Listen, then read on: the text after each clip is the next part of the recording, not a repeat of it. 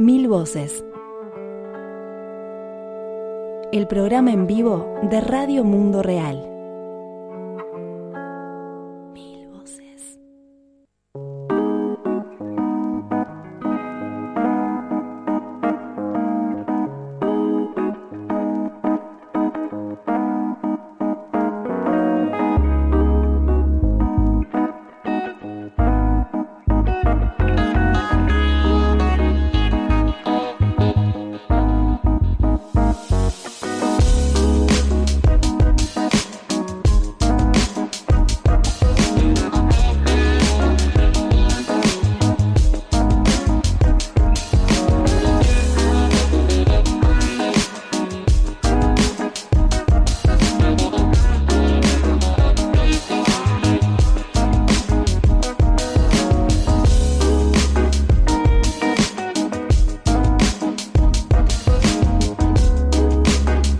Días, buenas tardes, buenas noches, el momento del día que sea para todos y todas quienes nos escuchan. Mil Voces 371, viernes 15 de noviembre, Edgardo Matioli frente a mí, quien les habla José Losegui. Edgardo, ¿cómo le va?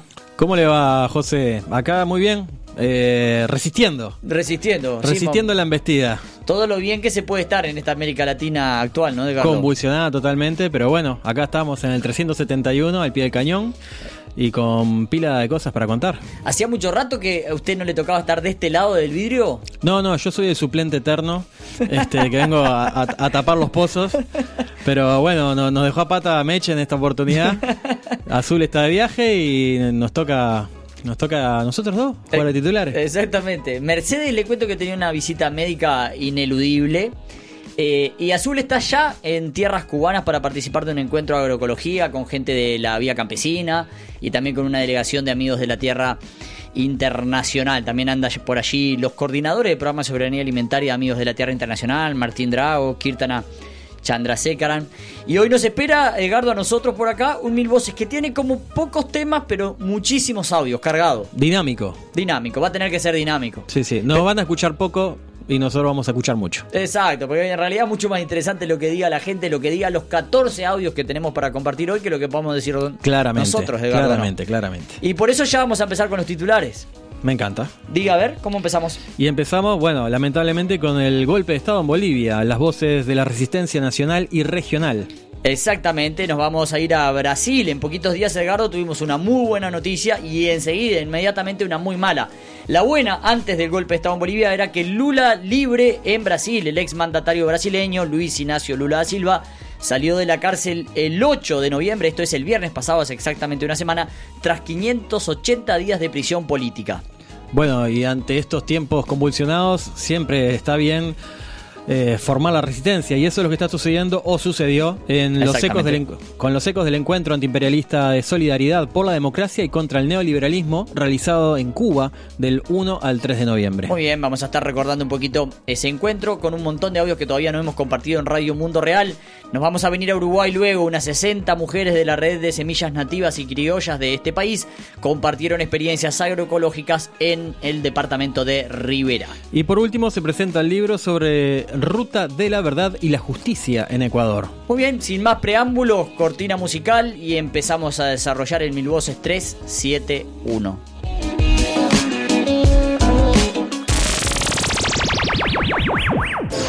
Comunicate con nosotros. Deja tus comentarios en nuestro sitio www.radiomundoreal.fm.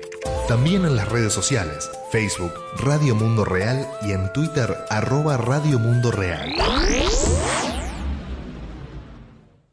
Primero es importante que quede claro que esto es un golpe, un golpe de Estado y un golpe a las organizaciones sociales. Un golpe, como ya lo hemos dicho, organizado, encabezado por las organizaciones cívicas del Oriente, organizaciones empresariales, de terratenientes y de oligarcas. Es un golpe fundamentalista porque plantea devolver la Biblia al palacio, poner el país en manos de Dios y todas esas cosas. Es un golpe profundamente racista porque busca, identifica a las mujeres y hombres originarios dentro de las organizaciones y los escarmientos. Anoche se ha amotinado la policía. Esta mañana han terminado de amotinarse todos los regimientos con un pedido específico de cosas para su sector, pero además se suman a este golpe cívico y exigen también la renuncia de Evo Morales. La policía ya no está resguardando las ciudades. La policía ya no está en las calles. Esta mañana han hecho una declaración los militares, han intentado desconocer a su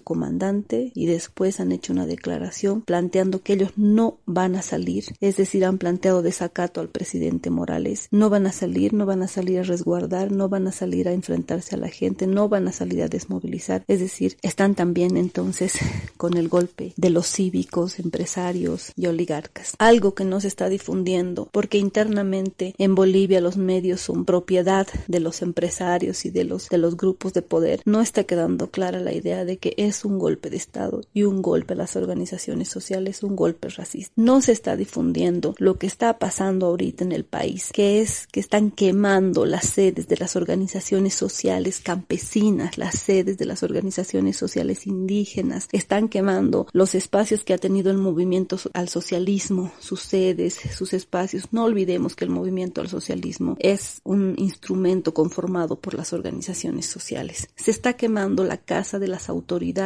indígenas, se está quemando la casa de dirigentes y dirigentes sociales, se está persiguiendo a nuestras compañeras, a nuestros hermanos, se nos está persiguiendo en las calles. Hemos estado en las calles buscando la forma de resistir y se nos ha perseguido, se nos ha amedrentado en las calles. Se ha tomado estos grupos eh, relacionados con los cívicos, estos grupos que se están planteando, que están queriendo plantear que fuera esto una recuperación de la democracia, falso, porque no vivíamos en dictadura, que están queriendo plantear que es una organización, una resistencia civil, falso, porque son grupos armados, compañeras, hermanas, son grupos que tienen lanzas, que tienen cascos, que tienen escudos, que tienen gases, que tienen explosivos y que además están utilizando también la violencia sexual. Yo creo que utilizan esas armas para plantear un eh, supuesto golpe civil, pero no olviden que detrás de esas están las armas de los policías y de los militares.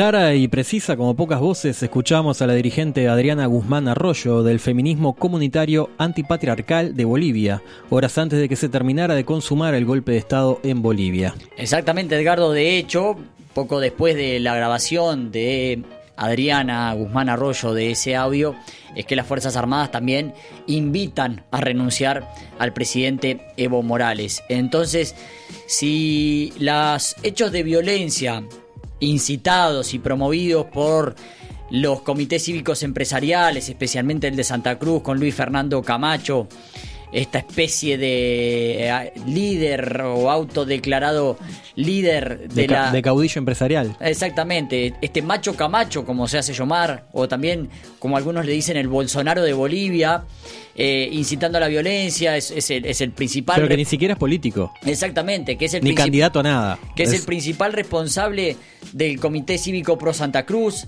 junto con la oligarquía eh, boliviana, y con el apoyo de la policía y de las Fuerzas Armadas obligaron a la renuncia de Evo Morales para evitar un, baño de sangre. Si eso no es un golpe de Estado, ¿qué es, no, Edgardo? Ni que hablar. De nada sirvió la convocatoria hecha horas antes por el mandatario Morales a nuevas elecciones para calmar el descontento popular ante las denuncias de eventuales irregularidades en los comicios, forzado por la situación y para evitar un daño de un baño de sangre, el ahora expresidente renunció junto a su vice Álvaro García Linera. Luego México ofreció asilo político a Evo Morales y el líder del movimiento al socialismo, este es el partido oficialista que lidera Morales, como lo decíamos, decidió partir a ese país a donde llegó el martes para cuidar su seguridad y la de su familia. Muchos dirigentes del MAS, Edgardo, así como dirigentes indígenas, em, mujeres, representantes de organizaciones y movimientos sociales que respaldan a, Morales y al movimiento del socialismo venían siendo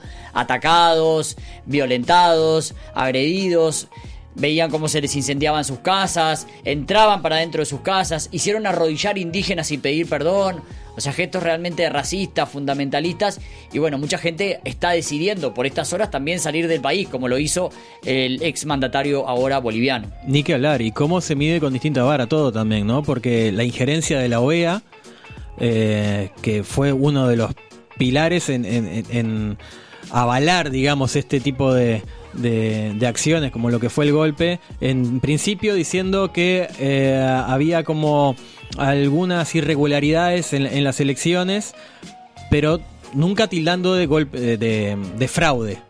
Horas después cuando ya se consuma el golpe, ahí sí empezar a hablar de fraude y después avalar el golpe de alguna forma de, de, de boca del propio Luis Almagro, otro impresentable. secretario general de la secretario general de la OEA, diciendo que el golpe se había consumado el día de las elecciones cuando se, se, llegó al plebiscito. Exactamente. Y una cosa que muchas organizaciones bolivianas señalan es que durante, mientras el golpe se gestaba, ahí la OEA hizo absoluto silencio. O sea, una vez que dice esto que tú decís, que las elecciones habían tenido algunas irregularidades, luego empieza... Y el propio Evo, eh, aceptando, es... Eh, Haciendo un llamado a nuevas Haciendo un llamado como era la petición de la propia OEA. Exacto. La sugerencia de la OEA era llamar a unas elecciones, lo hace Tal vez ese fue uno, de los errores, eso será para otro capítulo, ¿no? Tal vez uno de los errores de Evo haya sido eh, aceptar la participación de un organismo que en el último tiempo solo emite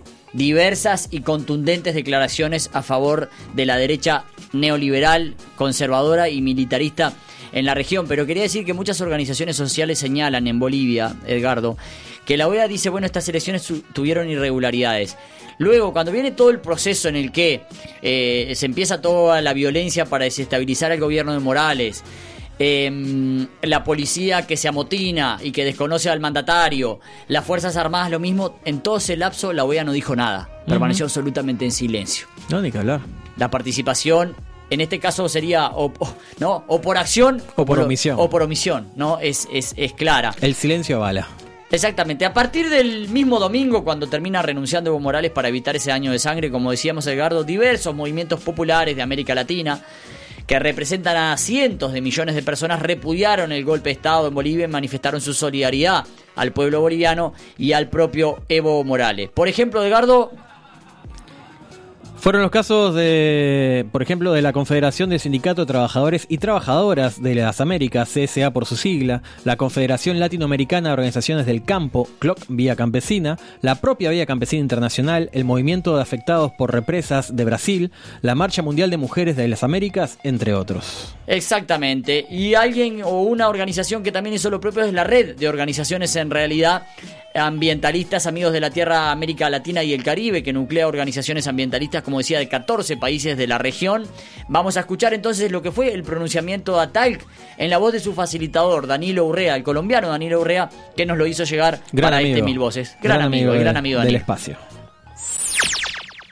Amigos de la Tierra, América Latina y el Caribe repudia y denuncia categóricamente el golpe de Estado dado al gobierno de Evo Morales en el Estado plurinacional de Bolivia. La derecha racista y fascista, a través de su odio de clase, logró finalmente desmontar la democracia en el hermano país suramericano, apoyada por el imperialismo y bajo la pretensión de despojar los bienes naturales bolivianos. Nuestra condena absoluta a los golpistas y sus cómplices nacionales e internacionales que han atacado a hombres y mujeres humildes, violentándoles en su integridad física y mental con persecución al movimiento indígena y al pueblo en general que se ha movilizado a favor del proceso de cambio. Sin ningún reparo llamamos a los movimientos y procesos sociales y políticos a manifestarnos contra el golpe de Estado, a condenar enérgicamente esta nueva atrocidad contra la autodeterminación de los pueblos en América Latina y el Caribe. La demagogia para intentar justificar la aberración del golpe y por la vía de los hechos ir en contra de la decisión soberana de los pueblos expresada en las urnas también debe ser rechazada y aislada. Quienes trabajamos por la emancipación los pueblos desde la concepción de la justicia ambiental, social, económica y de género, seguimos en pie de lucha contra el imperialismo en cualquiera de sus manifestaciones y no descansaremos hasta lograr el restablecimiento de la democracia en Bolivia y las garantías para nuestros compañeros y compañeras que hoy están siendo amenazados y amenazadas por la derecha fascista del continente.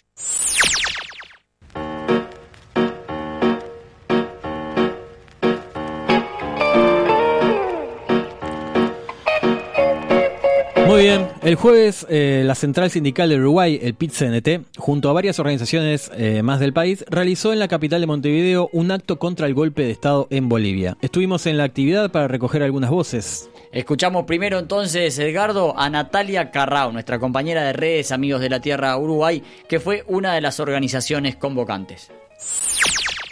Redes Amigos de la Tierra está acá presente en la movilización convocada por el PIT-CNT, por las fuerzas populares y los movimientos sociales en Uruguay, en un claro rechazo y categórico repudio al golpe de Estado perpetuado contra el presidente legítimamente electo Evo Morales, quienes trabajamos por la emancipación y la autodeterminación de los pueblos, por la justicia económica, por la justicia social, por la justicia de género, tenemos mucha claridad sobre dónde tenemos que estar en este momento. Y es en defensa del pueblo boliviano, en defensa de los derechos conquistados en estos últimos años, en contra de las fuerzas conservadoras, racistas, fascistas, misóginas, que entraron con violencia arremetiendo contra el pueblo y contra la democracia en Bolivia. No al golpe de Estado en Bolivia. Esto es un golpe de Estado y quienes defendemos la justicia ambiental, la justicia económica, tenemos que tener mucha claridad de dónde estamos. Fuerza al pueblo boliviano.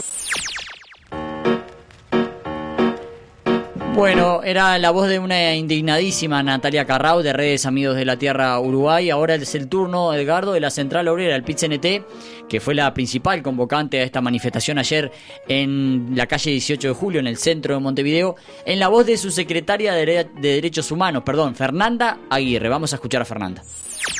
Estamos acá en contra del golpe a la República Plurinacional de Bolivia. Estamos en contra de que hayan vilipendiado pueblos originarios, que hayan pateado a las mujeres, que hayan humillado a nuestros indígenas. La huipala se respeta, como dicen nuestras hermanas y hermanos. Vamos a resistir y vamos a brindar toda nuestra solidaridad para que el imperialismo, que fue cómplice y fue planificador de este golpe, retroceda en solidaridad con todos los pueblos de nuestra América, de Chile, de Ecuador, de Haití, por el pueblo palestino y por todos los pueblos vilipendiados del mundo, porque nos vamos a unir para resistir al imperialismo brutal que nos ha...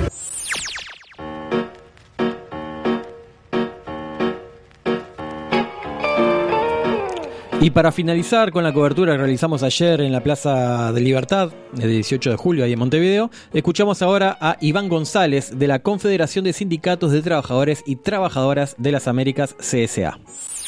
La Confederación Sindical de las Américas desde el primer momento ha expresado clara y de manera contundente estar en contra del golpe de Estado en Bolivia. Tenemos una postura en solidaridad con el pueblo boliviano. Tenemos claro que este tipo de prácticas no se pueden aceptar en la región. Sabemos que hay una ola internacional reaccionaria y violenta contra los procesos de cambio y no podíamos dejar de estar solidarios con el pueblo boliviano, con el gobierno legítimo, el presidente Evo Morales y hemos desarrollado en diferentes parte del continente y a nivel internacional acciones de solidaridad. Hoy estamos aquí en Montevideo ratificando esa solidaridad, siendo parte del acto convocado por nuestro compañero PIXNT para ratificar ese compromiso solidario con la democracia, con la soberanía y la autodeterminación del pueblo boliviano y de su gobierno legítimamente electo.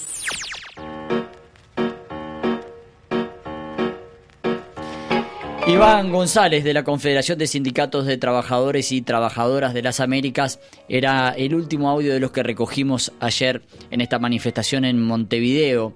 Edgardo, eh, quería decir, compartirle a la audiencia que quienes quieran ampliar un poco sobre las voces, condenas, cuestionamientos de, las de los movimientos populares en América Latina y el Caribe, con diversas manifestaciones eh, de la CCA, recién nombramos, la Confederación Sindical de las Américas, también de la, del movimiento afectados por represas, de la Vía Campesina, de la CLOC. Em, en fin, de la Marcha Mundial de las Mujeres, del Centro Martin Luther King. Hay una nota en Radio Mundo Real que se titula Movimientos Populares Latinoamericanos repudian golpe de Estado en Bolivia y se solidarizan con el pueblo de ese país. Asimismo, también recordarles que está en Radio Mundo Real el audio entero de Adriana, que comentábamos al comienzo de este programa. Se trata de Adriana Guzmán Arroyo, el feminismo comunitario antipatriarcal de Bolivia. Pueden escuchar los 7 minutos del reporte de Adriana en una nota que se titula Alerta, golpe de Estado en marcha en Bolivia del propio domingo, cuando, el pasado domingo, cuando se ejecutaba el golpe de Estado en aquel país. Sin más, decime, Edgardo, a ver. No, no, no, como todo en la vida y ese gran refrán que dice una cal, una de cal y una de arena, este, tenemos una buena por lo menos para tirar hoy, que es la liberación del ex mandatario brasileño Lula, Luis Ignacio Lula da Silva, que salió de la cárcel el 8 de noviembre tras 580 días de prisión política. Exactamente, esto fue el viernes pasado. Lo que pasa, Ricardo, que yo no sé cómo, si usted lo comparte a esto, pero es como que pasan, las cosas pasan tan rápidamente y cosas tan, tan duras y conmovedoras, en un caso tal vez por felicidad, por satisfacción, por un sentido de justicia cumplida, en otro por una tremenda indignación ante un golpe de Estado. Un poco antes había sido Chile, inmediatamente antes de Chile había sido Ecuador. Que yo qué sé, lo de Ecuador hoy en día parece que hubiera sido hace, no sé, hace tres años. Y, sin embargo- y ya desapareció de la agenda, obviamente, de la agenda de medios, más que nada de la agenda de medios corporativos. Eh, y si no fuera por la labor de muchos medios eh, alternativos, comunitarios, que traemos a colación lo que sigue pasando en esos lugares, no nos enteraríamos. Pero más allá de este análisis del rol de las comunicaciones, si se quiere, esta cuestión de la inmediatez, ¿no, Edgardo? De que realmente hay cosas que pasaron no sé, una semana que ante lo que ocurre en este momento en Bolivia parece como que fueron hace siglos y como que ya están fuera de agenda, ¿no? No, ni que hablar, o sea, no nos está dando descanso la región. Totalmente. Porque está sumamente convulsionada y yo celebro eh, lo que está pasando en Chile. Sí, por eh, porque la gente no, por más... no deja de salir. Claro, o sea, está en un, en un camino de día, digamos, este, por sus derechos, por, por todo. Eh, bueno, lo de Bolivia está sumamente complicado. Lo de Brasil es como una bocanada de aire fresco también, ¿no? Que es otro tipo de golpe, lo de Brasil, porque el, digamos las cosas como son, el presidente Bolsonaro es un presidente electo democráticamente, pero también con muchas irregularidades, porque se presentó inhabilitando a su principal oponente que si hubiera estado habilitado para, para poder competir en, esas elecciones, lo hubiera ganado, hubiera ganado el- eh, la presidencia. Y bueno, lo mismo en Argentina, que también se intentó de alguna forma proscribir a, Cristina Fernández de Kirchner, que al final no, no se pudo. Eh, hizo una jugada maestra también Cristina Fernández de poner como candidato a presidente a Alberto Fernández y ella ir como vicepresidenta. Es de, otra de las fortalezas dentro de la región que nos está quedando es Argentina, que ahora va a asumir con, con este, este nuevo mandato Aníbal Fernández. Bueno, que Lula haya podido salir, este, pero son como lógicas distintas, pero con un mismo fin, ¿no? O sea, deslegitimar a, a las luchas populares, este, al, Los logros de las clases sociales Lograr- menos pudientes a través de gobiernos con más sensibilidad para esas clases. ¿no, Exacto, con, con distintas técnicas de algunas más eh, elaboradas, más eh, ju- jurídicamente, ju- o sea, todo un em- embrete ahí judicial, la, sí. la, la, la, y otras mucho más, o sea, yendo al Descaradas. hueso, descaradas, sin ningún tipo de, de- de, Tapujo. de cuidado, de nada, como el, el caso de Bolivia, este y bueno, y la represión en Chile también que Totalmente. la OEA ahí tampoco dice nada, por ejemplo, es otro de los casos que llama mucho la atención, que todos estos años se han llenado la boca hablando de Venezuela, pero Sí, en realidad ya nos llama la atención la- esta- estas actitudes de la OEA, ¿no, Edgardo? no, ni que hablar, ni tampoco de los gobiernos que se saca, se rasgaban las vestiduras hablando de Venezuela y hoy por hoy con Chile no, no, ese Nadie- tratamiento ni a palo y, y con, y con. Bolivia tratando de, de- de- de tapar el sol con un dedo, de- tratando de, no asumir con que es un, un golpe de Estado lo que se está generando ahí. Exactamente, y tristemente inclusive algunos re- algunas personas que en algún momento fueron referentes de la izquierda latinoamericana, inclusive con mucha cercanía en su momento con movimientos populares, eh, intentando explicar que como hay, porque obviamente hay un descontento popular con Evo Morales también, hay, hay algunos sectores sociales que cuestionan a Evo, pero que ese descontento fue algo que se generó solo y que en realidad es ese descontento el que saca a Evo y no un, gol- un golpe de Estado, realmente eh, genera, genera mucha indignación, genera sorpresa también de algunos manifestantes eh, u, u representantes, eh, no de organizaciones, pero gente que en algún momento fue cercana a, a las clases populares, cercana a los movimientos sociales, con un claro tinte de izquierda que en este momento busca justificar un golpe de Estado. De la justi como escuchaba a, a un compañero decir hace días atrás, ¿no? De la justificación a un golpe de Estado no se vuelve, ¿no, Edgardo? No, ni que hablar. No Aparte habría que ver entre líneas este, qué intereses hay, ¿no? A través de tratar de intentar justificar esto. También. También, sin duda, sin duda. Y para completar el análisis este que vos bien volcabas, Edgardo, de América Latina, eh, una ocupación de la Embajada de Venezuela en Brasilia en la madrugada del de ayer, si no me equivoco, de antes de ayer, ya ahora esto, con esto de, de esta locura de estos días uno un poco ya se, se confunde también, pero la ocupación de la Embajada venezolana en Brasilia, que al final lo, eh, con personas que se eh, hacían llamar representantes del gobierno porque reconocen a Guaidó, un autoproclamado presidente venezolano, bueno, o sea, por supuesto que no es el presidente venezolano, finalmente las autoridades oficiales, las autoridades que responden a la presidencia de Nicolás Maduro, lograron expulsar a la gente de la embajada, pero un hecho de violencia y, de transgresión a la soberanía de un país gigantesco en territorio brasileño, hasta el propio Bolsonaro tuvo que terminar salir... Eh, terminar saliendo a decir que eso era una violación, que no podía ser. Y, a, y, en Uruguay, a una semana, una segunda vuelta electoral, con posibilidades bastante grandes, desgraciadamente, de que la derecha salga triunfante. Eso está por verse. Eh, eh, eh, quienes hacemos parte de la izquierda uruguaya estamos militando de un montón de formas tratando de sacar eso adelante pero son unas elecciones que pintan complicadas y que se suman a un panorama latinoamericano que en los últimos años ha generado eh, un avance de la derecha, que de alguna forma ahora hay algunas cuestiones que contradicen eso, el triunfo de Cristina Fernández de Kirchner y Alberto Fernández en Argentina, eh, pero que bueno, es, es, terreno en disputa, ¿no? Claramente. Es, es, terreno en disputa y también no hay que desconocer que la izquierda sigue siendo la fuerza más votada en el Uruguay, aunque en este caso ahora se armó una coalición entre eh, los, partidos los, partidos conservadores, conservadores, tradicionales de la derecha uruguaya. Y no, y no tan tradicionales, partidos nuevos, pero de extrema derecha también. Militaristas. Que eh, encuentran acuerdos eh, abajo de una baldosa y se unen con eh, la única intención de sacar, sacar, del medio, de, sacar del, medio, del, del medio Frente Amplio y bueno, este hacerse cargo de del Uruguay por estos próximos cinco años. Eh, un, un, futuro bastante gris. Está difícil, está difícil, muy difícil eh, y preocupante. Vamos a seguir con Brasil. Una cosa que no dijimos, Edgardo, está, y tú, tú, lo mencionaste por arriba, está muy delicada la situación en Bolivia, muy delicada la situación en Bolivia. Han sido asesinadas unas 14 personas ya. Vamos a permanecer alertas, vamos a, a, permanecer atentos ante estos embates y, y, represiones policiales, militares, ataques a la gente de, de, izquierda, a los seguidores del movimiento del socialismo, a los representantes indígenas. A no solo eso, no solo eso, se está expulsando a la prensa internacional.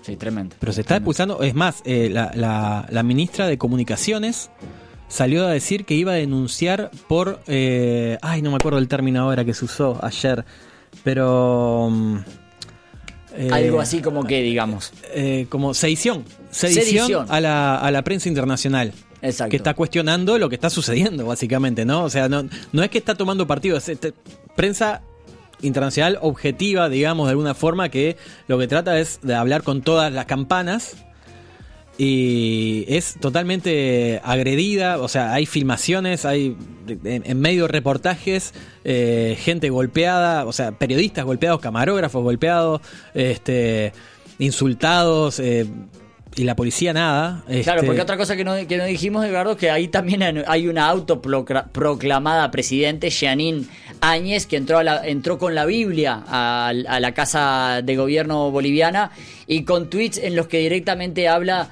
eh, exhorta a, los indígenas. A ver, no, no, los voy a repetir porque son irreproducibles. Tweets tremendamente racistas, eh, manifestaciones de esa derecha. Eh, absolutamente misóginas, violentas, degradantes, eh, la verdad, una catástrofe, una catástrofe lo que pasa, lo que pasa en estos momentos en Bolivia. Pero bueno, eh, permanecer, permaneceremos alertas y, e informando, Edgardo. Vamos Pasemos a seguir. de, de- vamos de- a- de de la verdad, tristeza a la felicidad por un momento. Vamos a volver a Brasil, exactamente. Felicidad máxima, eh, decía. Así se podría definir el clima que reinó en el acto público que el ex mandatario brasileño Luis Ignacio Lula Silva celebró el sábado pasado desde la sede del Sindicato de Trabajadores Metalúrgicos de Sao Bernardo do Campo, en el estado de Sao Paulo, luego de haber sido liberado el día antes, el viernes, de la cárcel de Curitiba. Los movimientos populares brasileños y de diversas partes de América Latina celebraron la libertad de Lula e inmediatamente empezaron a reclamar la anulación del proceso judicial en su contra que le devolverá los derechos políticos. Al salir de la prisión, el viernes el exmandatario reiteró uno de sus últimos conceptos en libertad. No encarcelaron a un hombre, encarcelaron una idea. Al mismo tiempo, y luego de repetir varias veces que no tenía cómo agradecer a quienes no dejaron de luchar por su libertad y le mostraron tanta solidaridad, el expresidente prometió que volverá a recorrer el país. La liberación del líder del Partido de los Trabajadores de Brasil, el PT, fue determinada por el juez federal Danilo Pereira Jr. tras solicitud formal de escarcelación por parte del equipo de abogados del exmandatario. El pedido se hizo luego que el Supremo Tribunal Federal, el STF, de Brasil revocara el jueves, un día antes de esa liberación de Lula, seis votos contra cinco, la ejecución de prisión contra Lula después de condena en segunda instancia, sin llegar al final del proceso judicial en su contra. La resolución del Supremo Tribunal Federal eh, defendió la posición expresa de la Constitución brasileña de que la prisión de un acusado solo puede ser autorizada después de agotar todas las instancias. En ese sentido, los abogados de Lula aún tienen varios pasos para recorrer. La liberación de Lula no, anula perdón, la condena ni le devuelve sus derechos políticos. El expresidente deberá continuar el proceso que lo involucra en libertad. En julio de 2017, Lula fue condenado por el entonces juez Sergio Moro, ahora ministro de Justicia del gobierno del ultraderechista Jair Bolsonaro, a nueve años y medio de prisión por corrupción pasiva y lavado de dinero en el marco del caso Lavallato. En enero de 2018, la pena de cárcel fue incluso ampliada a 12 años y un mes a régimen cerrado por el Tribunal Regional Federal de la Cuarta Región, TRF4 por su sigla, de la ciudad de Porto Alegre en el estado de Río Grande do Sul. Moro alegó en ese entonces que Lula sería el dueño oculto de un apartamento triplex en el municipio de Guarujá, en el litoral del estado de Sao Paulo, que le habría dado la le habría dado, perdón, la constructora OAS a cambio de que el expresidente intercediera para conseguirle contratos de trabajo con la empresa estatal Petrobras. La defensa legal de Lula ha alegado reiteradas veces que el proceso es nulo y que nunca ha habido pruebas contra el exmandatario. Eh, la visión de los abogados de Lula es compartida por numerísimos especialistas eh, legales de Brasil y de diversas partes del mundo. Diversos expertos alegan además que Lula ha sido víctima de un lawfare. Así como, ¿está bien? ¿Está bien dicho? Lawfare, lawfare está bien dicho, muy bien, Edgar. Que es el uso indebido de instrumentos jurídicos para persecución política. El viernes a la tardecita, apenas Lula había sido liberado en Curitiba, dialogamos con nuestro compañero Mauro Pintos. ¿Le suena, Edgardo? Me suena de algún lado. Periodista de Brasil de Fato e integrante, Mauro Sintaxis Pinto. e integrante de Radio Mundo Real desde sus inicios en 2003 hasta hace un par de años. Vamos a escuchar parte de lo que Mauro nos explicaba ese día sobre las razones de la liberación de Lula y las argumentaciones de sus abogados.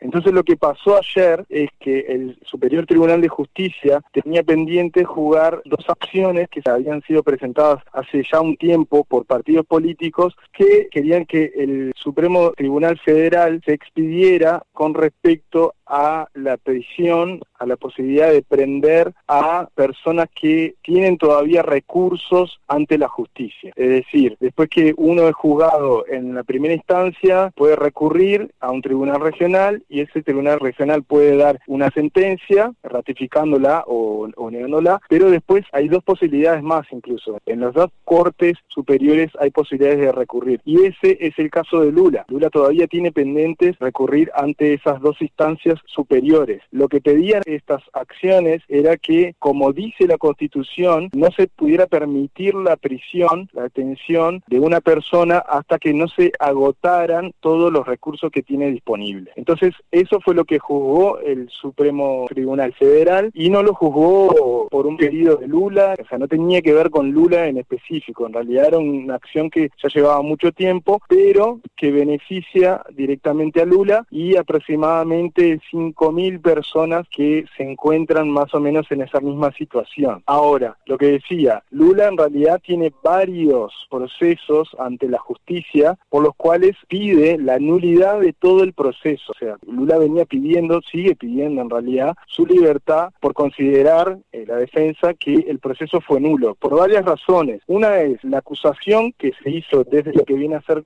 algo así como la fiscalía acá en Brasil, una acusación que se hace sin pruebas, una acusación muy frágil y por otro lado por la sentencia que hace Moro, lo condena por actos indeterminados. Algunos juristas acá en Brasil entienden que es una especie de aberración porque nadie puede ser condenado por actos indeterminados. Otra cosa que argumenta la defensa es que se trata de un caso de lawfare.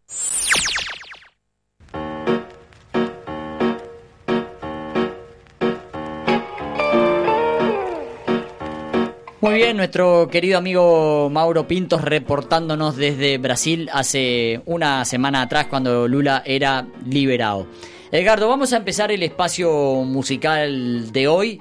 Le quiero contar a la audiencia que yo le he pedido que la musicalización del día de hoy sea con la Teja Pride, eh, grupo que lo tiene a usted como uno de sus vocalistas. No le vamos a contar a la gente todavía porque vamos a mantener mínimamente suspenso. Más sobre el final del programa va a estar la razón por la cual hoy particularmente musicalizamos con la Teja Pride.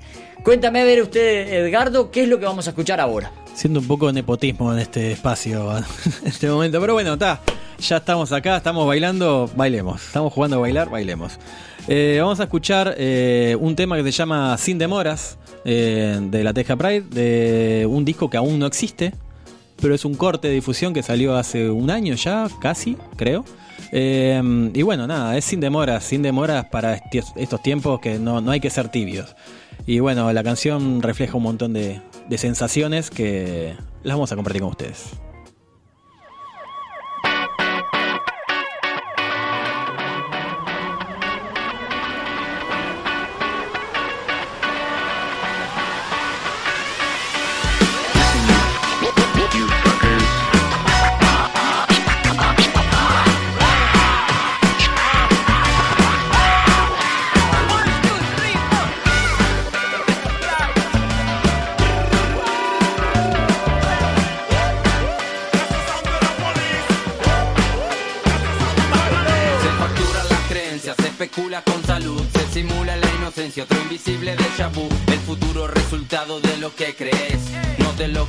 Admiro que pelees por derecho, por idea, por amor a lo que creas o buscar el bienestar de la gente que te rodea. El plan que nos sitúa, la vida que puntúa, pero se deja querer en cada atardecer. Diferentes pero iguales como todas las razones que manejan tus acciones cuando laten corazones sin intención de esperar, porque hay algo que los mueve dispuestos a atravesar si el cagazo los detiene sin aflojar la piola. Cuando te esté tirante, me voy de tripulante en este barco en el que cabalgo olas, enfrento tempestades, veo tropezar mis miedos, peleo por mis verdades.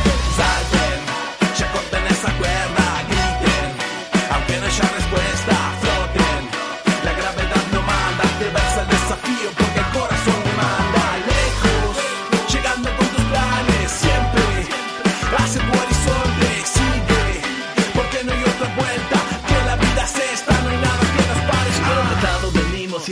costado nos vamos, el mundo gira sin culpa mientras seguimos colgados, soltando el viento utopías que no claudican y aspiran. Na, na, na, na. sudor y empatía, el estilo manero, así gozado volvemos, manejando la ansiedad de prenderlo todo fuego. Indiferencia, neto, pago, tienen cero cabida. Los derechos no se esperan, se conquistan, amiga.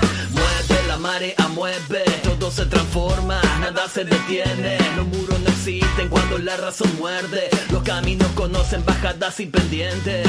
La actitud no se negocia acá ni de casualidad. Plausible de tu en la banda viene por más. Que está bien, que está mal. No me vendas tu disfraz. Te quedó corta la manta, fantasma de carnaval.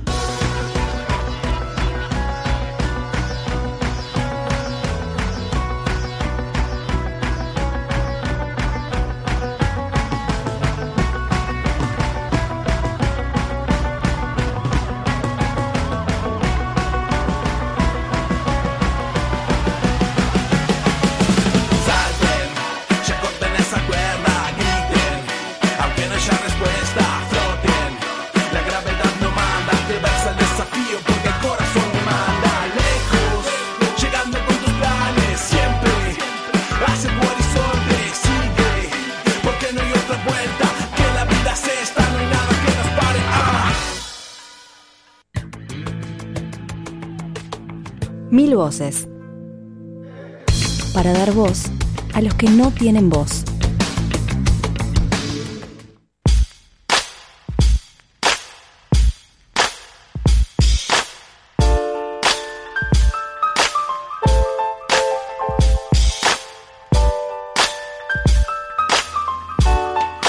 Sin demoras de la Teja Pride estábamos escuchando. Edgardo, ¿esta letra la escribió usted? Eh, lo- mi parte sí. Ah, la, la anterior de Michael, no, cada uno escribe sus letras y las interpreta, ¿no? No, queda feo. Por lo menos en el género que te escriban letras ¿Ah, sí? dentro del hip hop es como mm, raro. No, no Muy- va. Muy bien, muy bien, está bien, eh, lo, lo entiendo. Y aprendo de usted siempre hablando de, de música, Edgardo. Eh, ¿Por qué? A ver, por la parte que a usted le tocó entonces... Y porque eh, es muy personal. Es, son, son cosas que a uno le pasa dentro del hip hop. es vos tratás de expresar tus sentimientos, tus, tus ideas, tus lo, lo que querés transmitir y que te lo escribe otra persona es... Transmitirlo de otro no, no, no resulta tan genuino, Claro, digamos. exacto. ¿Y, y por qué escribiste esa parte que te tocó a vos entonces, Edgardo? Esa, esa rabia, a ver. Eh, no, no, no sé si rabia, es como una declaración en todo caso eh, de intención. pero, pero es como una sumatoria de cosas, ¿no? Tenía mucho que ver en ese momento con el destape de, de todo lo que era el movimiento femenino dentro de Uruguay, también en Argentina, el- con las manifestaciones, eh, por ni una menos. eh, ¿Esto que fue a inicios del año pasado? Sí, un poquito antes capaz. Eh, bueno, también por, por eh, las declaraciones de su momento también de, de- de la derecha, eh, acá va, personificadas en la calle Pou, básicamente. Y bueno, no es, es como toda esa hipocresía que, que a uno lo, lo- lo- lo- enferma de, escucharla de, y, y que no que no haya como una contrapregunta así o una repregunta de parte de los medios no este y bueno enoja pero también hace como que la, la necesidad de, de- de responder desde otro lugar. Capaz que no tan eh, ¿cómo decirlo? Eh, no tan eh, explícitamente, sino buscarle como una vuelta para que sea más poético, no sé si... Sí, poético. Este, pero... Políticamente Pol- correcto a veces políticamente también. correcto, sí, eh, no, No, sé. esa no es la frase. No es la realmente. frase realmente. Porque usted es bastante incorrecto. La teja es bastante incorrecta, ¿no? Sí, este, no, la, la idea es tratar de, de tampoco dar todo digerido, ¿no? No, no, no queremos ser un panfleto de nada. Exacto. Pero sí, sí expresar las cosas que no, que nos llaman la atención, que nos molestan o que nos agradan también. Tal cual, tal cual. Y bueno, después de- en un ratito, Edgardo, vamos a escuchar el segundo tema y ahí sí, las razones de por qué estamos con la teja Pride hoy. Nos vamos a ir un poquito atrás en el tiempo, Edgardo, esto que decíamos que esto parece que hubiera ocurrido hace tres meses y fue solo hace 10 días. Ecos del encuentro antiimperialista de solidaridad por la democracia y contra el neoliberalismo realizado en Cuba del 1 al 3 de noviembre. Es verdad, el domingo 3 de noviembre en la tarde, eh, este, este apartado que le pone Muy bien. situación... Situó tem- temporalmente, No, sí, ni sí. que hablar, ni que hablar. ¿No le gustó? No, me encantó, me encantó. Muy bien. Era una información que no, no podíamos obviar. Este, con un gran acto en el colmado Palacio de Convenciones de la capital cubana, La Habana, terminó el encuentro antiimperialista de solidaridad por la democracia y contra el neoliberalismo. Las cifras finales del encuentro de tres días dan la pauta de su valor político y simbólico. Unos 1.300 participantes de 789 organizaciones, organizaciones sociales provenientes de 86 países. Recordemos que el encuentro fue organizado por el Instituto Cubano de Amistad con los Pueblos, el ICAP, el Capítulo Cubano de los Movimientos Sociales y la Jornada Continental por la Democracia y contra el Neoliberalismo, encuentro en el que estuvimos cubriendo como Radio Mundo Real. Al finalizar el encuentro antiimperialista Radio Mundo Real, no. En ¿O la- sí? Te comiste un párrafo. Me comí un párrafo. Bueno, está. Porque usted arranca y se va del, se va del texto. Entonces se pone, se pone lírico y uno se pierde. Digo, ¿dónde quedamos acá? Pero en fin, bueno. En la mañana En la mañana, final. porque tuvimos la tarde, ahora tenemos la mañana. En la mañana del Vamos día más final- atrás en el tiempo, Sí, sí, sí. Lo, lo suyo es medio memento. En la mañana del día final de diversas organizaciones y movimientos sociales, partidos políticos de izquierda y agrupaciones del Movimiento Internacional de la Solidaridad con Cuba acordaron el plan de acción del encuentro abordado el día previo en comisiones. En la tarde, hubo una actividad pública. Volvemos a la tarde, Sí, ¿vio? sí, sí, es- ni- esto es Pulp Fiction. La- Está para el cine hoy. No, no, Está no. con referencias cinematográficas. En la tarde hubo una actividad pública de cierre en el que se leyó ese plan y tuvo una participación del presidente de Venezuela, Nicolás Maduro, del mandatario de Cuba, Miguel Díaz Canel, y el expresidente de ese país, Raúl Castro. Al finalizar el encuentro antiimperialista, entonces el domingo 3 de noviembre, Radio Mundo Real recogió voces de numerosos participantes para transmitirles con sus palabras la riqueza de esta reunión, los análisis más destacados, los desafíos surgidos y los posibles pasos en adelante. Muchos de esos audios ya los compartimos en una nota titulada El principal desafío es la unidad. Finalizó el encuentro antiimperialista en Cuba y que publicamos el 4 de noviembre. Algunos de esos audios se compartieron en el Mil Voces anterior. Hoy vamos a compartir varios más que recogimos al terminar el encuentro. Y Porque, porque somos una usina de audios. Exactamente, pero además porque son audios interesantes, de dirigentes eh, con mucha fortaleza, de gente que ha estado ya en los micrófonos de Radio Mundo Real en algún momento, al menos la mayoría de ellos, y porque son dirigentes de organizaciones con mucha representatividad popular. Y los vamos a ir largando rapidito, Edgardo, porque eh, la verdad es que estamos cortos de tiempo. El primero, Marcelo Durao, de la Brigada Internacionalista del Movimiento de Trabajadores Rurales Sin Tierra de Brasil, el MST. Escuchamos a Marcelo. O principal que hicimos aqui foi compartilhar um pensamento de luta, de mobilização, a tentativa de uma unidade latino-americana e global em torno da luta contra o imperialismo. E há um plano de ação, diversas atividades desse ano e a partir do ano que vem também. E também solidariedade a Cuba. Não? Cuba e Venezuela estão passando por um momento muito duro nesse tempo histórico. Cuba está há 60 anos lutando contra o imperialismo, só que o cerco está mais forte. E ainda sigue a necessidade de estarmos mais unidos em torno das ações concretas em la em la formação de base, nos aproximar mais em, do pueblo, identificar a necessidade real do pueblo para poder movimentar o pueblo junto a uma agenda mais dura contra o neoliberalismo. A importância de manter Cuba como um faro para a América Latina e para o mundo. Cuba resiste a duras penas. Seu povo passa em alguns momentos crises de muita necessidade. O governo e partido aqui fazem estratégias muito, muito importantes para poder dividir para todo o povo e manter saúde, habitação, terra, comida de uma forma muito acessível ao povo. Saúde, educação e habitação grátis. E transporte, algumas coisas são um pouco mais subsidiadas. Então, a importância de manter essa relação com Cuba é isso, porque Cuba é um farol para o socialismo. E uma coisa que aprendi aqui é que tudo que Cuba faz e governo algumas ações para cá ou para allá, a centralidade é o ser humano. Então, podemos não gostar de algum caminho que tomou para cá ou para allá, mas a centralidade a um é o ser humano.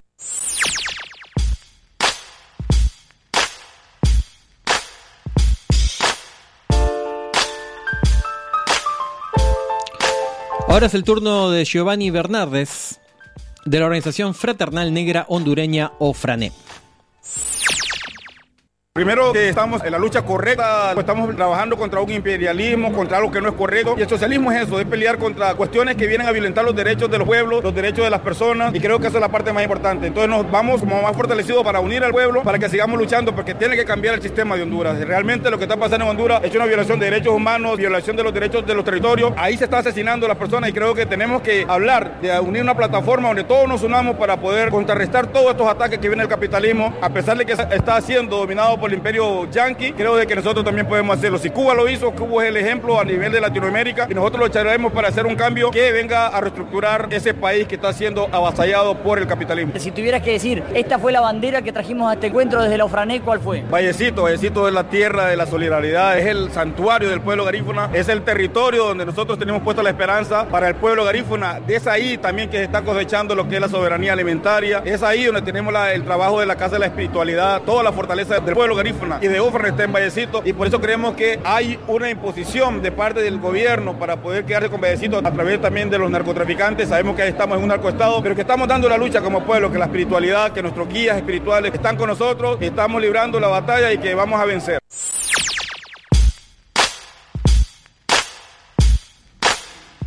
Giovanni Bernardes de la Ofrané hondureña y de alguna forma nos vamos de Honduras a Chile, porque ahora vamos a escuchar a Jimena Salinas de Amigos de la Tierra Chile, aun cuando las movilizaciones en ese país hacen notar su descontento con el gobierno ultra neoliberal de Sebastián Piñera.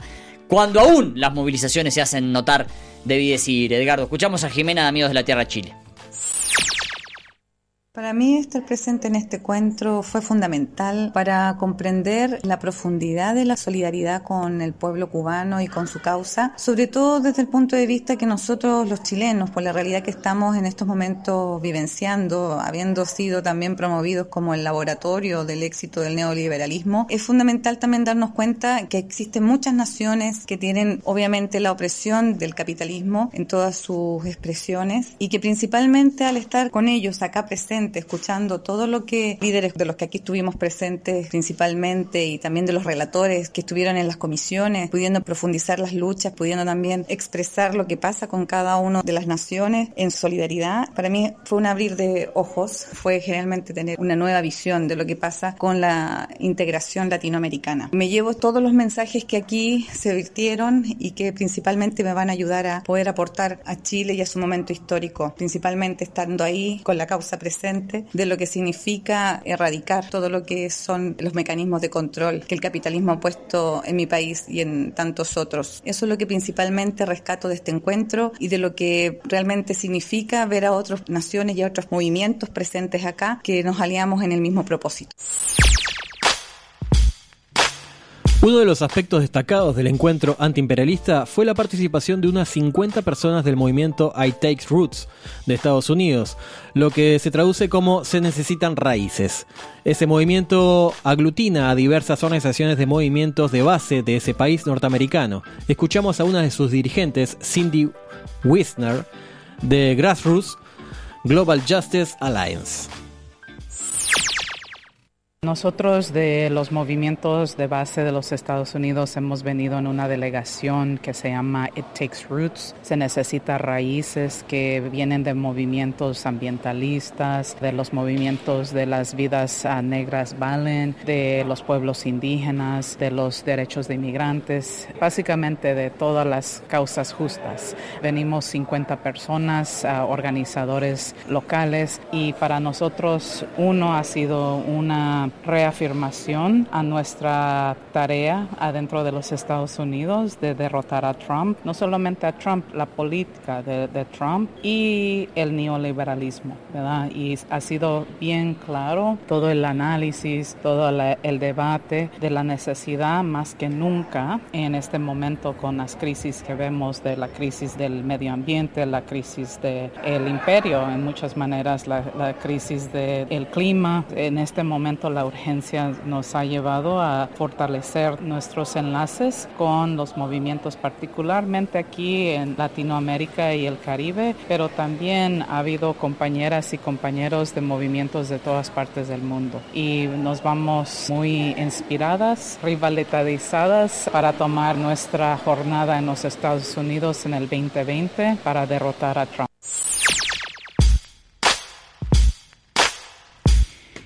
Era Cindy Wisner de Grassroots Global Justice Alliance, haciendo un esfuerzo por hablar en español. Un buen español, Cindy, que tiene como habla madre la inglesa, ¿verdad?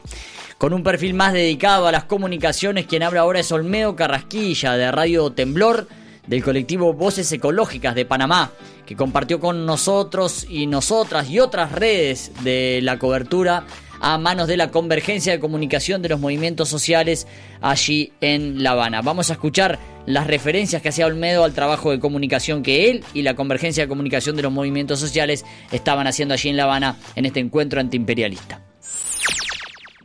El sentido de este espacio interactivo con organizaciones y sectores de defensores de derechos humanos, de mujeres, de afro, de jóvenes, de sindicatos y demás es enlazar esperanza y reformular, reconfigurar ese mapa de la defensa de la vida, de la defensa de la soberanía de los pueblos y por supuesto caminarnos a lo que es otro modo de vida que es chileno al capitalismo. Evidentemente las movilizaciones de Ecuador y de Chile, lo que está pasando también en Panamá y, y otros, es que nos sentimos bastante satisfechos porque ya las personas están directamente ejecutando lo que es el derecho humano a la comunicación. Ya no son los medios masivos como la televisión, sino el aparatito del celular que utiliza directamente la persona para denunciar las violaciones, las represiones, las muertes que se están dando en la, en calle. Entonces, eso para nosotros es importante porque se rompe el cerco mediático. Nosotros y nosotras no somos los, solamente los responsables de comunicar, sino la gente que nos está escuchando ahora mismo, la gente que hace pequeños videitos, pero que también de una u otra manera simboliza su identidad también, su identidad y pensamiento a decidir cuál es su destino. Entonces, ese es el gran desafío de nosotros los medios también es cómo también orientar a esa gente,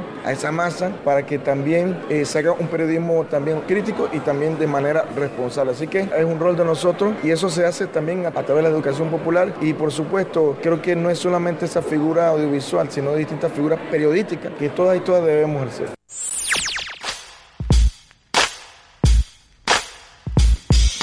Terminando ya con lo que fue el encuentro antiimperialista de solidaridad por la democracia y contra el neoliberalismo en Cuba, recordar a las organizaciones eh, y movimientos sociales que se sumaron al trabajo de comunicación en el marco de la convergencia de comunicación de los movimientos sociales, la Confederación de Sindicatos de Trabajadores y Trabajadoras de las Américas, la responsable de comunicación allí, Andrea Celi, también los compañeros y compañeras, no lo voy a nombrar todos porque si no sería imposible, del Centro Martin Luther King Jr. de Cuba, del capítulo cubano de movimientos de los movimientos sociales hacia el alba, de Jubileo Sur, nosotros como Radio Mundo Real, la Marcha Mundial de las Mujeres, en fin, los aparatos de comunicación de varios movimientos populares y algunos movimientos y algunos eh, eh, medios de comunicación alternativos como Radio Mundo Real y Radio Temblor que se sumaron al trabajo de comunicación allí en Cuba. Nos vamos a ir ya terminando Uruguay a Uruguay, Edgardo, terminando ya entrando en la faja final de este 1371, nos vamos a ir a Uruguay. ¿Por qué, Edgardo?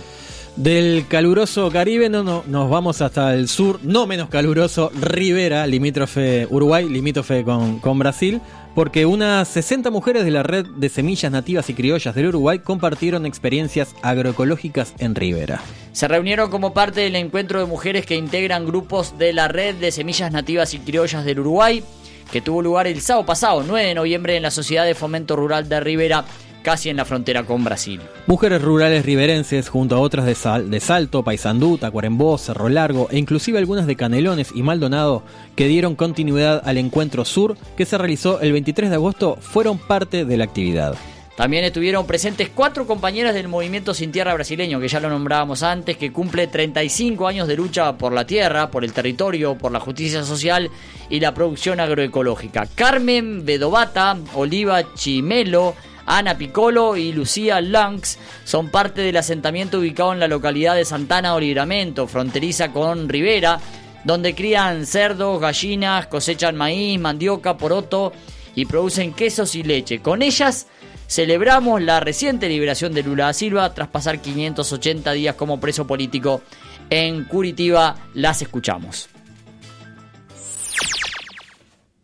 O MST, o Movimento Sem Terra, tem essa liberdade do Lula como uma conquista a mais. Porque desde que o Lula foi preso em abril de 2018, que o movimento participa daquela vigília na frente da Polícia Federal em Curitiba.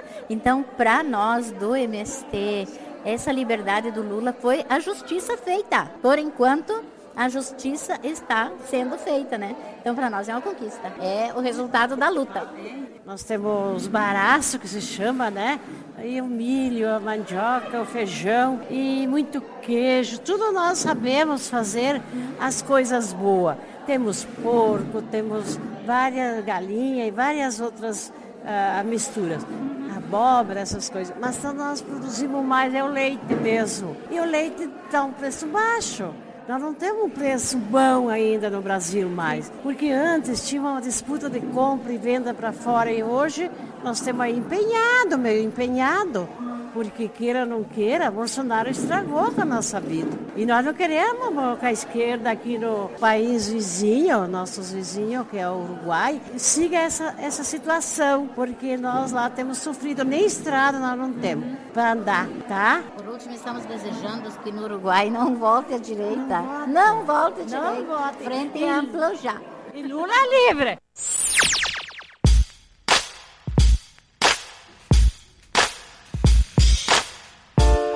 En el encuentro también hubo tiempo para ponerse al día sobre cómo se viene elaborando el contenido del Plan Nacional de Agroecología aprobado el año pasado.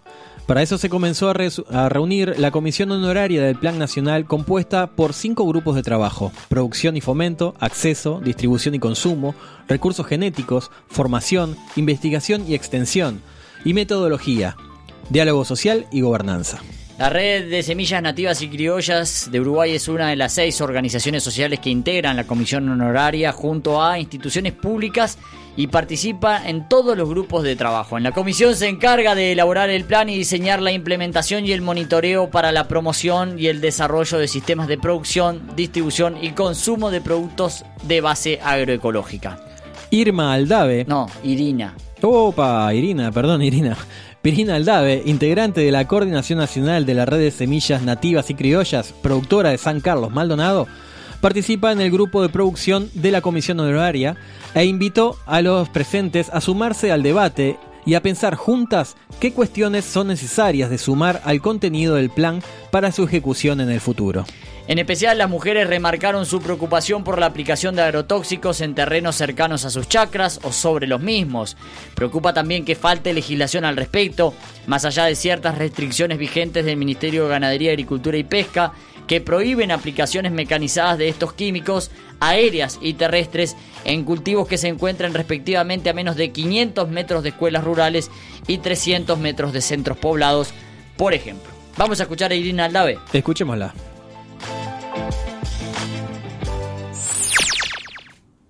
El plan no es para los productores agroecológicos, el plan es para promover y fomentar la producción agroecológica. Entonces, incluye a los que no están siendo agroecológicos que quisieran o podrían hacer esa transición. Hay personas que ya estamos produciendo de manera agroecológica y está buenísimo que se las apoye y se las fomente, pero también como objetivos y metas del plan está aumentar la superficie y el volumen de producción agroecológica. Y eso va a implicar que gente que hoy no es agroecológica se convierta. Y ahí es fundamental la educación, la formación, la capacitación y la promoción. La ley es una demanda y una construcción de muchos años de trabajo. También hay que intentar de que esto esté como aterrizado y anclado en cada una de, de las personas y los territorios para que nosotros podamos tratar de hacer funcionar y promover eh, la producción agroecológica. Porque sabemos que es lo que le hace bien a la tierra, nos hace bien a nosotros y a nuestra, las futuras generaciones.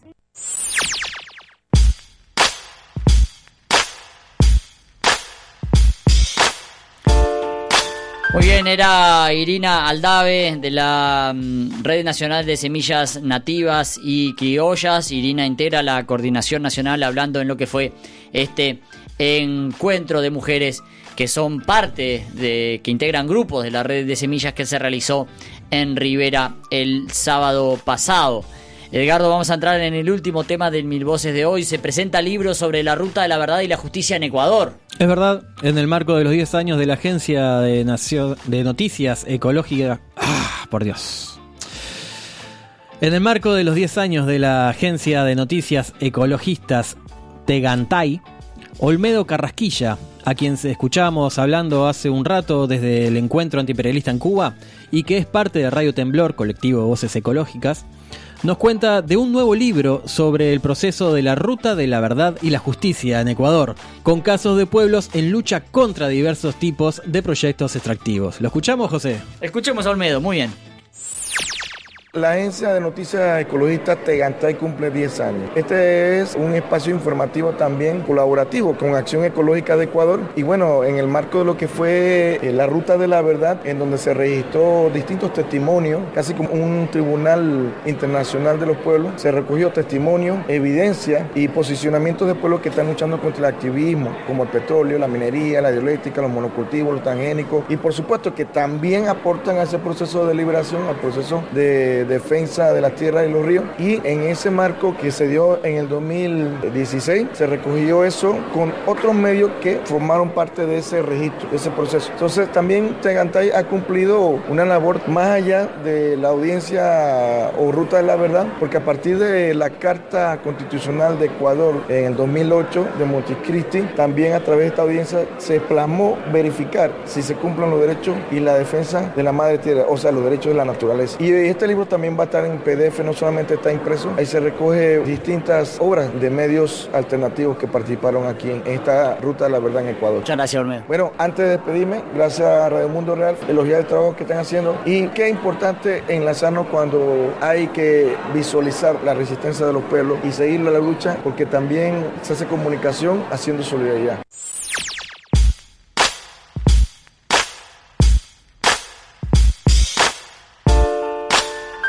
El querido compañero Olmedo Carrasquilla de Radio Temblor, del colectivo Voces Ecológicas, radio compañera y amiga, un abrazo fraterno para Olmedo, un abrazo también muy grande para que, todas las organizaciones y movimientos con las que hicimos el, el trabajo de cobertura en La Habana hace algunas semanas atrás. Y vamos a cerrar en Mil Voces de hoy, Edgardo, con un lanzamiento. Decíamos que íbamos a saldar la deuda con el público de por qué estamos trabajando con la Teja Pride en el Mil Voces de hoy, por qué estamos presentando temas de la Teja Pride.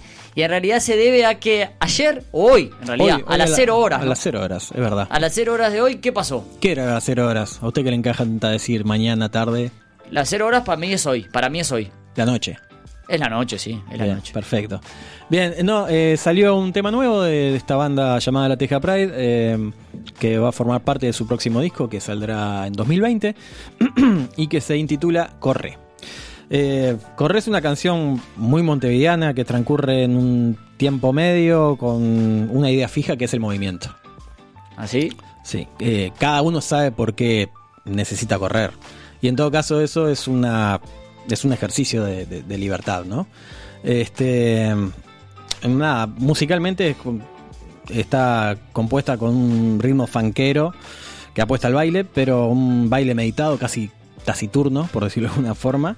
Este, hasta que llega el estribillo, que es el momento de la acción. Que la estoy tratando de escribir, pero capaz que no tendría que hacer eso y pasar a escucharlo nomás. Y ya de paso nos despedimos hasta el próximo Pero, espere, 372. espere un poquito, todavía no, todavía no. Eh, ¿Cuánto tiempo llevó a hacer este trabajo, Edgardo? Porque eh, lanzan el tema con un videoclip, además. Que de paso, ¿dónde lo puede ver la gente? Eh, lo pueden ver en YouTube, lo puede escuchar por Spotify, en cualquier plataforma de la música de hoy por hoy. Este Corre de la Teja Pride. corre de la Teja Uno Pride. pone así en YouTube. Yo puse hoy así en YouTube y lo encontré al tema. ¿Lo encontró? Bien. Lo encontré. ¿Vio que es simple? Eh, eh, exactamente. ¿Cuánto llevó el proceso de trabajo? No, el proceso llevó un tiempito largo, desde la maqueta del tema hasta la grabación propiamente dicha y después realización del videoclip fue, fue un, un tiempo de, digamos, unos meses. ¿Se puede saber algunos pormenores de la, de, la grabación? Porque usted hizo la filmación, eh, también el trabajo de edición. ¿Qué más, qué más hay que saber del videoclip? Del videoclip, bueno, el videoclip es, es la mitad del video, lo que quedó, básicamente, porque en el rodaje se perdió la mitad del material y bueno, después de unos días de luto hubo que sentarse y empezar a, a trabajar sobre lo que nos había quedado de material y salió lo que salió el video, que dentro de todo estamos conformes. Y ahora uno imagina, Edgardo, que son horas de, de prensa, ¿no? Estarán llamando, la prensa estará queriendo tener entrevistas con ustedes, sabiendo sobre el tema, sobre el videoclip. Eh, ¿qué- Sí, qué- bueno, ¿Cómo los trata la mañana del viernes 15 de noviembre? Nos trata también movidos, se están, se están moviendo, moviendo bastante por las redes y eso no- nos, nos complace. Y bueno, nada, este, atendiendo sí a la, a la prensa que nos, nos está llamando. Es más, en un ratito vamos a tener alguna comunicación en medio del partido de Uruguay, que agradecemos. Este, pero, pero nada, es parte del juego y, y nosotros recontentos de que, de que la música fluya y, y tome vida propia. Muy bien, Edgardo, eh, ¿de qué correríamos en el programa de hoy? Uf, de toda esta nube gris que, que está azotando en la región. Tal cual. Qué, qué manera de terminar el programa. Va a ser hasta el Mil Voces 372 entonces si nos vamos escuchando. Corre. ¿De quién? De la Teja Pride.